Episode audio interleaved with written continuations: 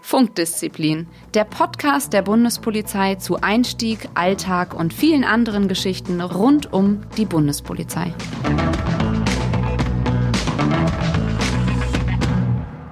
Hallo und herzlich willkommen zu einer neuen Folge von Funkdisziplin, dem Podcast der Bundespolizei. Ich bin der Phil und sitze mit der Susanne und zwei weiteren noch ganz geheimen Gästen hier im geheimen Podcaststudio in Berlin. Und ähm, wie soll ich das am besten sagen? Als ich ähm, den Plan für die heutige Folge gelesen habe, habe ich mir gedacht, äh, unsere Gäste werden uns hier im Karohemd und mit äh, dicker Hornbrille begrüßen aber nee, irgendwie ist das Gegenteil der Fall. Also bei uns im Studio sind der Bastian und der Norman von der Einheit Einsatz- und Ermittlungsunterstützung der Bundespolizei. Ähm, was soll ich dazu sagen? Also ich habe mir das so vorgestellt, das sind so die Jungs von, von CSI wie im Fernsehen. Susanne? Ja, ja ging mir ganz genauso. ja. Aber, was soll ich sagen? Jungs, stellt euch am besten selber mal vor, was macht ihr, wo kommt ihr her, wer seid ihr und seid ihr echt so Spezialagenten, wie wir denken? Ich bin echt gespannt. Los geht's! Ja, ich bin der Norm. Ich bin von der Einsatzermittlungsunterstützung ähm, aus dem Einsatzbereich Berlin und bin dort seit zehn Jahren tätig im Bereich der digitalen Forensik. Bin dort Fachgruppenleiter Mobilfunkforensik und beschäftige mich dementsprechend auch seit zehn Jahren schon mit digitalen Daten aller Art. Mobilfunkforensik. Okay, also auf dem Klingt jetzt doch nach Fernsehen irgendwie, ne? Ja, irgendwie, also mein Telefon liegt hier auf dem Tisch. Soll ich das vielleicht irgendwie weglegen oder? Bringt das, Kommt bringt, drauf an, was wir weiter erzählen, dann müssen wir nochmal drüber reden. Bringt das überhaupt irgendwas, wenn ich das jetzt weglegen würde? Soll ich es ausmachen? Mhm. Kannst du ruhig laufen lassen. Umso besser für uns. Bastian, herzlich willkommen. Ja, auch herzlich willkommen, ähm, liebe Podcast-Hörer bei der neuen Folge. Äh, mein Name ist Bastian und ich bin äh, recht jung in der Einheit. Ich leite aktuell den Einsatzbereich in Lübeck und bin seit einem Jahr in der Einheit und ja, ich muss auch mittlerweile recht häufig feststellen, dass es irgendwie wie bei CSI ist bei uns. Wir haben nämlich tatsächlich recht viel interessante Technik und äh, versuchen euch heute mal so die ein oder anderen Sachen, die bei uns ähm, in den Schränken liegen oder auch zur Anwendung kommen, vorzustellen. Jetzt bin ich gespannt. Habt ihr, das ist die wichtigste Frage, habt ihr auch so einen riesengroßen Touchscreen, womit ihr irgendwelche Sachen umherschiebt?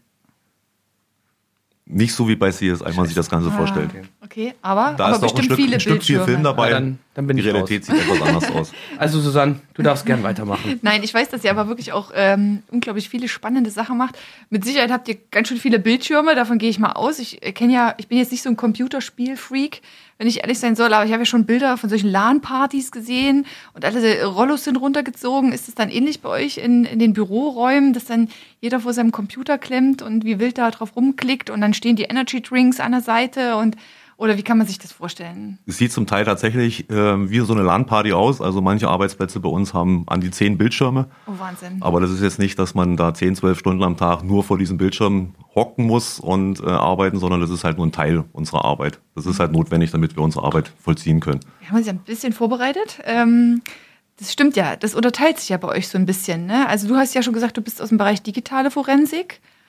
Das heißt aber nicht, dass wir euch alle nur vorm Computer sitzen, oder? Nein, Digita digitale Forensik heißt nicht, dass man seinen Lebtag nur in einer dunklen Kammer sitzt vor einem Bildschirm, sondern wir sind genauso in operativen Einsätzen auch draußen, mhm. unterstützen die Einheiten, die uns anfordern und notwendigerweise muss man natürlich dann, um seinen Job machen zu können, nämlich digitale Daten als Beweismittel herauszustellen für den Ermittler, natürlich dann auch mal am, am Rechner sitzen im Büro und dort seine Arbeit machen. Das ist quasi wie so ein GPS-Sender in irgendein Auto packen, wie bei Alarm für Cobra 11. Ja, da schließt sich wieder mein Kreis, ja, da schließt sich wieder das, mein Kreis. Das will ja. wieder mit im Boot, ja. Da, wenn, die, wenn die Sekretärin auf dem Bildschirm sieht, wo sich dann der Verdächtige befindet. Ja, richtig. Echt, kann, kann man sich das so vorstellen? Ist das auch so ein, so ein blinkender roter Punkt auf der Landkarte dann? Ja. Ja, Was genau. ähm, genau so sieht das auch tatsächlich aus. Ähm, wir, äh, oder es war ja gerade einleitend schon gesagt, äh, wir haben ja den Bereich digitale Forensik und der andere Bereich bei uns, den nennen wir Operativtechnik. Und darunter fallen genau diese Sachen, also GPS-Überwachung, äh, wenn wir möglicherweise an einem äh, Fahrzeug von einem Straftäter ein GPS-Sender angebracht ist, dann würde der tatsächlich so, wie gerade auch beschrieben, mit einem roten Punkt auf einem Display angezeigt werden, damit man cool. jederzeit ja. weiß, äh, wo sich äh, möglicherweise die Person befindet. Ja. Ziemlich cool. Ähm, jetzt muss ich mir aber die Frage stellen, häufig gibt es ja auch interne Kritik, aber auch manchmal so extern, so große Behörden, die hängen immer so hinterher. Ähm, ich meine, digital oder digitale Technik spielt in unserem Alltag ja schon länger eine Rolle. Gibt es euch jetzt erst ganz frisch? Ist das was ganz Besonderes, Neues? Aber du hast gesagt, du bist seit zehn Jahren dabei. Also, so, also ich habe euch jetzt vorher noch nicht so gekannt. Ne? Phil ging es jetzt auch nicht so. Oder liegt es einfach daran, dass ihr die James Bonds der, der Bundespolizei seid? Oder? Ja, also tatsächlich sind wir eine der ältesten Einheiten in der Bundespolizei. Also Bundespolizei ist ja 1951 äh, gegründet worden und schon 1955 gab es eine, das nannte sich noch. ZSIOK. Äh, ja, das Nein, ich auch das noch. nannte sich noch Gruppe F oder Gruppe Fernmeldewesen, Ja, ähm, die dann natürlich in vielen Strukturen der letzten 30, 40, 50 Jahre verschiedenste Namen hatte, aber natürlich von den Aufgaben sich auch weiterentwickelt hat. Und dann kam auch dieser Begriff eben ZSIOK, also Ja, Zentralstelle, Bingo, genau. Zentralstelle für Information und Kommunikation. Und aus der wurde dann in der letzten großen Reform 2008 sind wir eingegliedert worden ins Präsidium als Referat 55. Und seit dem 1. August 2017 mit der Gründung der Bundespolizeidirektion 11 sind wir auch Bestandteil der Direktion 11 geworden als Einsatz- und Ermittlungsunterstützung. Das Quasi ist so unser, unser geschichtlicher Background. Und so bis in die 90er Jahre waren wir tatsächlich auch innerhalb der Behörde recht unbekannt. Und erst 94 mit dem Bundesgrenzschutzgesetz äh, wurde tatsächlich auch dann erstmalig eine Rechtsgrundlage für unsere Aufgabe geschaffen, nämlich der Paragraph 10 Bundespolizeigesetz. Also die Direktion 11 ist ja die Direktion für die Spezialkräfte bei uns in der Bundespolizei. Also seid ihr quasi die, die digitalen Spezialkräfte. Also sowas wie die, die digitale, die GSG 9 im Internet. Ja, genau. Ja, Ist ja irgendwie. Ja, so, so kann man es ausdrücken. Wir sind ähm, unter dem Begriff EEU BPOL, so kürzen wir uns ab, also wieder Bingo eigentlich. Ähm, gibt es uns jetzt seit zwei Jahren, aber wie der Norm schon gesagt hat, uns gibt es eigentlich äh, schon seit den 50er Jahren und äh, wir versuchen tatsächlich immer am gesellschaftlichen und technologischen Wandel dran zu bleiben und wir passen unsere Leistung auch immer entsprechend den Leistungen an, die auch in der Gesellschaft auch verortet sind. Also Smart Home ist nur ein Begriff, aber das sind so Sachen, mit denen wir uns auch beschäftigen. Und wenn man es so will, dann sind wir die Spezialkräfte in der Direktion 11, die sich mit dem digitalen Wandel und mit technischen Neuerungen beschäftigen. Ja. Also Smart Home müssen wir gleich nochmal drauf eingehen. Aber wenn Phil sagt, die GSG 9 fürs Internet, dann frage ich mich, habt ihr auch so ein strenges Auswahlverfahren? Also schafft es dann überhaupt jemand zu euch? Oder kann man sich einfach bewerben und dann wird man genommen? Oder muss man irgendwie schon eine Vorerfahrung Muss man mitbringen? da der übelste Nerd sein? ja, muss man schon irgendwas studiert haben oder so? Also wir haben zwei Wege, zu uns zu kommen. Einmal natürlich für schon ausgebildete Polizeivollzugsbeamte mittlerer gehobener Dienst. Die können sich ganz normal bei uns bewerben. Wir haben im Intranet eine Dauerausschreibung für die Einsatzermittlungsunterstützung. Und ähm, dort ist es natürlich von Vorteil, wenn so Begrifflichkeiten wie 5G, LTE, eine CPU oder auch Python nicht unbedingt äh, Fremdbegriffe sind, sondern auch man sich darunter was vorstellen kann. Das ist schon mal ein großer Vorteil, wenn man sich bei uns bewerben möchte, so eine gewisse technische Affinität so ein bisschen spielen zu wollen. Ähm, so sagen wir immer auch, wenn wir neue Techniken kriegen, wir müssen damit erstmal ein bisschen spielen, bevor wir das Ganze dann zum Einsatz bringen. Das ist wirklich für uns äh, sehr brauchbar. Das ist der eine Weg, zu uns zu kommen. Aber natürlich der zweite Weg ist äh, für externe Bewerber aus dem freien Markt, ob man jetzt äh, ein Informatikstudium hat, ob man Mathematik studiert hat, ähm, vielleicht auch ein Studium abgebrochen hat in irgendeiner ähm, Fachrichtung, Richtung Informatik oder auch Physik ähm, und dann normale Berufsausbildung gemacht hat. Auch die Leute möchten wir ansprechen, die möchten, können sich bei uns bewerben mit Bachelorabschluss, Masterabschluss. Auch solche Leute stellen wir ein, suchen wir. Und von daher gibt's verschiedenste Wege, zu uns zur Einsatzermittlungsunterstützung zu kommen. Und Und, natürlich Bist schließt sich Bin zumindest nicht ganz abgeneigt. und natürlich muss man sich wie bei allen Einheiten auch einem, ähm, eine Auswahl stellen. Okay. Und unsere Quote liegt im Moment so bei 50 Prozent, die dann äh, das Auswahlgespräch oder das Auswahlverfahren erfolgreich durchlaufen. Aber jetzt mal eine ganz praktische Frage. Wie lange würde es dauern, bis ihr mir sagen könnt, was mein Nachbar gestern mit seinem Thermomix gekocht hat? Dann müsste ich erstmal den zuständigen Richter fragen, ob ich dir das überhaupt sagen darf. Also wir machen zwar Überwachungsmaßnahmen im hochprofessionellen Bereich, allerdings äh, überwachen wir nicht äh, die gesamte Bevölkerung, wie man sich das vielleicht äh, vorstellen könnte, sondern wir werden erst aktiv, wenn wir erstens angefordert werden und zweitens, wenn der Richter sagt, dass wir das auch dürfen. Also So. viele unserer Maßnahmen unterliegen dem Richtervorbehalt. Aber grundsätzlich könnt ihr das. Technisch könntet ihr das. Ja, natürlich könnten wir das. Und das ist ja auch das, womit wir uns beschäftigen, nämlich mit diesen neuen Geräten, die jeder mittlerweile im Haus hat, ob es der Thermomix ist oder ob es äh, die Alexa-Sprachbox ist oder ähnlichen Sachen. Da sind überall Daten drin, die für uns als, äh, als Einsatz- und Ermittlungsunterstützung tatsächlich von Relevanz für Beweisverfahren sind. Und ähm, da versuchen wir ähm, nicht zu gucken, was jemand gekocht hat, aber vielleicht um festzustellen, ob er zu Hause gewesen ist, während wir ein Alibi überprüfen oder ähnliches.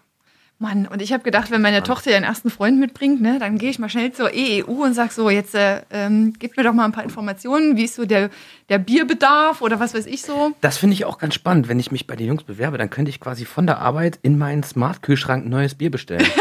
ich glaube, da musst du aber nicht zur EEU gehen. Und ich glaube, wir müssen es wirklich nochmal festhalten, dass es ganz, ganz streng an ähm, rechtliche Regularien gebunden ist. Also wir können eben nicht mal eben sagen, kannst du den Nachbar mal überprüfen oder den neuen Freund meiner Tochter oder sonst irgendwie. Denn letztlich richtet sich es natürlich, wie äh, alle unsere Aufgaben, äh, unsere repressiven Aufgaben vor allen Dingen, ähm, natürlich geht es um Straftäter, es geht um organisierte Kriminalität, ne?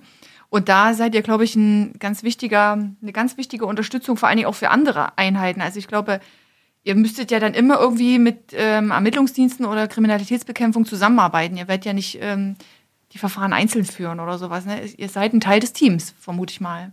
Genau, steckt ja schon in unserem Namen drin, also Einsatz- und Ermittlungsunterstützung. Mhm. Äh, wir unterstützen halt die Dienststellen der Bundespolizei und auch der Sicherheitsbehörden des Bundes und der Länder ähm, in komplexen Einsatzverfahren. Immer dann, wenn es technologisch herausfordernd ist, wenn Speziallösungen gesucht werden, dann versuchen wir äh, mit unseren Mitarbeitern und mit unseren technischen Möglichkeiten auch Wege zu finden, um Beweise auf andere Weise mal äh, zu erheben.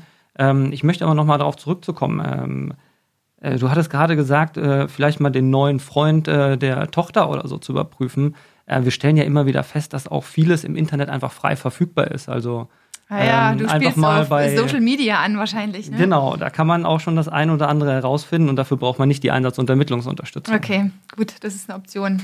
Das, das machen wir dann im Anschluss. Lass uns noch mal ein paar ähm, kleine, einfache Tipps Lifehacks, geben. Lifehacks, genau. Tatsächlich. Wir müssen ja mal ganz klar feststellen, ihr seid eine Einheit, die äh, zum Großteil auch irgendwo im Verborgenen operiert und das ist auch gut so, das ist auch gewollt. Also wir, wir wollen ja jetzt auch hier nicht irgendwelche Geheimnisse preisgeben, um ähm, euren technisch und taktischen Wissensvorsprung ja auch irgendwo noch aufrechtzuerhalten. Das ist ja auch vollkommen richtig. Aber was uns mal interessieren würde, wäre so, ähm, gibt es wirklich so richtig spannend, oder was war so euer spannendstes Beispiel oder euer spannendster Einsatz, was, was ihr jetzt einfach mal, über was ihr sprechen dürft? Ja, es geht nicht immer darum, was war der spannendste Einsatz, sondern es ist vielmehr die täglichen Herausforderungen, denen wir uns gegeben sehen, weil die meisten Dienststellen, das war ja auch gerade schon die Frage, die kommen ja immer auf uns zu, wenn sie nicht weiter wissen, wenn, wenn eine technische Sonderlösung gesucht wird, wenn man sagt, ja, wir haben jetzt hier ähm, einen bestimmten Fall und wir müssen überprüfen, äh, vielleicht äh, zu welcher Zeit der an den Tatort gewesen ist, äh, weil ja, ein Fingerabdruck oder eine DNA-Spur am Tatort sagt ja in der Regel nur, dass jemand am Tatort gewesen ist. Und dann liegt für uns manchmal dann die Herausforderung darin, festzustellen, wie oft oder zu welcher Zeit war er am Tatort. Und äh, wie man es ja gerade schon gesagt hat, man hinterlässt tatsächlich recht viele Daten, äh, manchmal auch unbewusst, indem man einfach das Handy eingeschaltet hat, sich in verschiedene WLAN-Netze eingewählt hat oder wenn man eine Smartwatch oder äh, einen Fitness-Tracker am Handgelenk hat, mhm. dann wird sogar der oh. Puls oh. ständig mhm. aufgezeichnet. Ich gucke jetzt Und äh, so können wir vielleicht, ja, so können wir oder so versuchen wir tatsächlich in, äh, ja, in besonderen Verfahren dann einfach mal herauszufinden, ähm, wann derjenige dann am Tatort gewesen ist, vielleicht sogar äh, wie sein Puls zur Tatzeit gewesen ist. Oder beim Fitness-Tracker wird ja mittlerweile auch festgestellt, äh, wie der Schlafrhythmus gewesen ist. Also wir haben Ach, vielfältigste Wahnsinn, Möglichkeiten. Hat er zu der Zeit denn geschlafen? Schlafen. Das oder, ist echt mega genau, spannend. Genau, oder wie, genau, wie viele Schritte oder der Puls waren. Da kann man natürlich auch feststellen, ist er irgendwie gerannt oder ist er äh, die Treppen hochgestiegen? Hat er sich gerade irgendwie angestrengt? Ne? Oder hatte die letzte Nacht danach schlecht geschlafen oder ja. so. Das wäre ja auch eine Möglichkeit. Ja, stimmt. Das ist, das ist echt also, ultra spannend. Also das müsste jetzt eigentlich bei vielen unserer jungen Zuhörer ähm, da, da, müsste doch wirklich das Interesse geweckt sein. Also ich weiß gerade jetzt, sag ich mal, die, jungen, die junge Generation, die ja sehr technisch äh, affin ist und vielleicht bisher noch nicht so ihre Verwendung in der Bundespolizei gefunden hat, das wäre ja durchaus eine Möglichkeit, ne? Äh, definitiv. Aber gibt es denn auch irgendwas Lustiges, was euch schon mal passiert ist? Oder wo ihr sagt, Mensch, äh, mussten wir mal ein bisschen drüber schmunzeln oder ja, dass ihr irgendwas rausgefunden habt, wo ihr irgendwie was ein bisschen kurios war, was ihr uns erzählen dürft? Ja, also äh, ich würde mal jetzt für Norm sprechen. Äh, der im Bereich der er schmunzelt ganz äh, der ja, im Bereich der in sich rein. Der im Bereich der Mobilfunkforensik unterwegs ist, also sich tatsächlich täglich damit beschäftigt, welche Daten auf den Handys gespeichert sind. Und wenn man mal überlegt, welche lustigen Selfies man vielleicht in die einzelnen Situationen gemacht hat, dann oh werden Gott. die in dem, einen oder anderen, in dem einen oder anderen Strafverfahren dann vielleicht auch mal zum Vorschein und ähm, ja, ich würde mal fragen, äh, wie viele Handybilder man denn tatsächlich auf dem Handy hat. Das geht ja in die Tausende oh, und ja. manchmal auch in lustige kurz, Situationen. Also Keine also Angst, Jungs. Ich habe mein, Handy, hab mein Handy ausgeschaltet, also Flugmodus. Ich hoffe mal, das reicht. Also Verbrechen lohnt sich nicht. 8536 Bilder. Ja, das geht oh. ja auch. Ne? Äh, es ist nicht nur, ähm, dass man am Ende wirklich eine, eine, eine Strafe oder ins Gefängnis kommt, sondern kann durchaus auch recht peinlich werden, sozusagen, wenn im Verfahren solche Daten dann bekannt werden. Er schmunzelt immer noch. Ich glaube, der, glaub, der ein oder andere Richter wird bestimmt auch äh, zu Hause einiges erzählen können, oh, oder? Ja, wenn wenn solche Mo Mobilfunkforensiker gerade bei diesen Schwerstkriminellen äh, auch mal vor Gericht aussagen oder da mal so preisgeben, was auf dem Telefon alles so gespeichert war. Ja, das, das Spannende. er grinst immer noch. ja, man, man muss sich einfach vorstellen, was man manche, also die kaufen sich jetzt nicht das Handy, haben das nur drei Monate, sondern viele nutzen mittlerweile auch die, wenn sie sich ein neues Gerät zulegen, diese Backup-Lösung von ihrem alten Modell, die Daten auf das neue zu übertragen. Ja. Und somit hat man dann zum Teil äh, fünf, sechs, sieben Jahre lang äh, so, eine, so eine Art History seines Lebens auf dem, auf dem Handy drauf.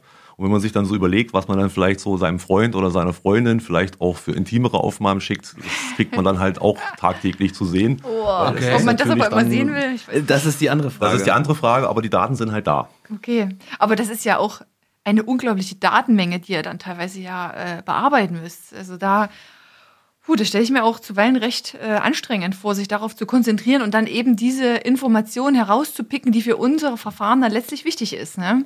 Also und da hilft uns halt, oder der glückliche Umstand, dass wir halt äh, als Einsatzermittlungsunterstützung einmalig sind in der Bundespolizei. Und das gibt den großen Vorteil, dass wir natürlich über die modernste Ausstattung verfügen, die auch regelmäßig aktualisiert wird. Also das modernste, was es auf dem Markt gibt, äh, findet man nur bei der Einsatzermittlungsunterstützung. Also keine andere Dienststellen hat diese technische, hochwertige Ausstattung wie wir. Mhm. Aber trotzdem nicht so ein Touchscreen wie bei CSI. Ja, da müsst ihr noch was... Ähm da, da müsst ihr noch aufrüsten, damit ja. ich mich zu euch bewerbe. und, und, diese Ausrüstung hilft uns halt mit den Massendaten. Also wir sprechen da ja wirklich dann Terabyte-Bereich, äh, die überhaupt bearbeiten zu können. Ja. Sonst wäre das gar nicht möglich. Ich glaube, das wäre nichts für mich. Ich glaube, ich bin da zu ungeduldig oder so. Keine Ahnung. Und mir fehlt wahrscheinlich auch das technische Know-how. Da bin ich, glaube ich, ähm, nicht versiert genug. Das technische Know-how bringen wir jedem, der sich für uns interessiert, gerne bei. Mhm. Okay, und das nicht nur und das nicht natürlich nicht nur durch äh, Schulungsmaßnahmen wie wir hatten ja vorhin über den Weg in die EU mhm. gesprochen. Ähm, und da waren wir ja schon bei der Bewerbung und bei dem Auswahlverfahren. Und natürlich, wenn man dieses Auswahlverfahren bestanden hat, äh, schließt sich dann bei uns eine 20-wöchige äh, Verwendungsfortbildung an. Ja, das finde ich ganz interessant. Was, was wird euch denn da so beigebracht? Oder, oder was, was lernt man denn so grundsätzlich in dieser Verwendungsfortbildung? Da lernt man so die ersten Schritte, wie die EU funktioniert, wie wir ticken, mhm. was für Techniken wir haben, welche einzelnen Fachbereiche wir haben, was, was dort eigentlich geleistet wird. Das ist so diese, diese Grundbeschulung, die jeder Mitarbeiter erhält, der sich für uns interessiert. Ähm, Teile davon sind zum Beispiel Einsatzfahrtraining, Observationsschulung, so dass man dementsprechend auch sich im Einsatzraum verdeckt bewegen kann, ohne dass man sofort als Polizist erkannt wird. Mhm. Das ist so eine Grundvoraussetzung bei uns. Und anschließend, je nach Fachrichtung, schließen sich natürlich dann Spezialisierungslehrgänge an. Und die finden jetzt nicht äh, nur im Inland stand, sondern auch äh, zum Teil im Ausland. Ähm, das ist ja, das ist ja wirklich mega interessant. Gibt es euch aber nur in Berlin oder ähm, macht ihr das, also gibt es euch an mehreren Standorten? Ja, wir sind auf äh, Gesamtdeutschland verteilt. Also wir haben einen Standort im Norden in Lübeck, wir haben einen in Berlin, äh, tatsächlich, wo wir hier auch sind, im geheimen Studio.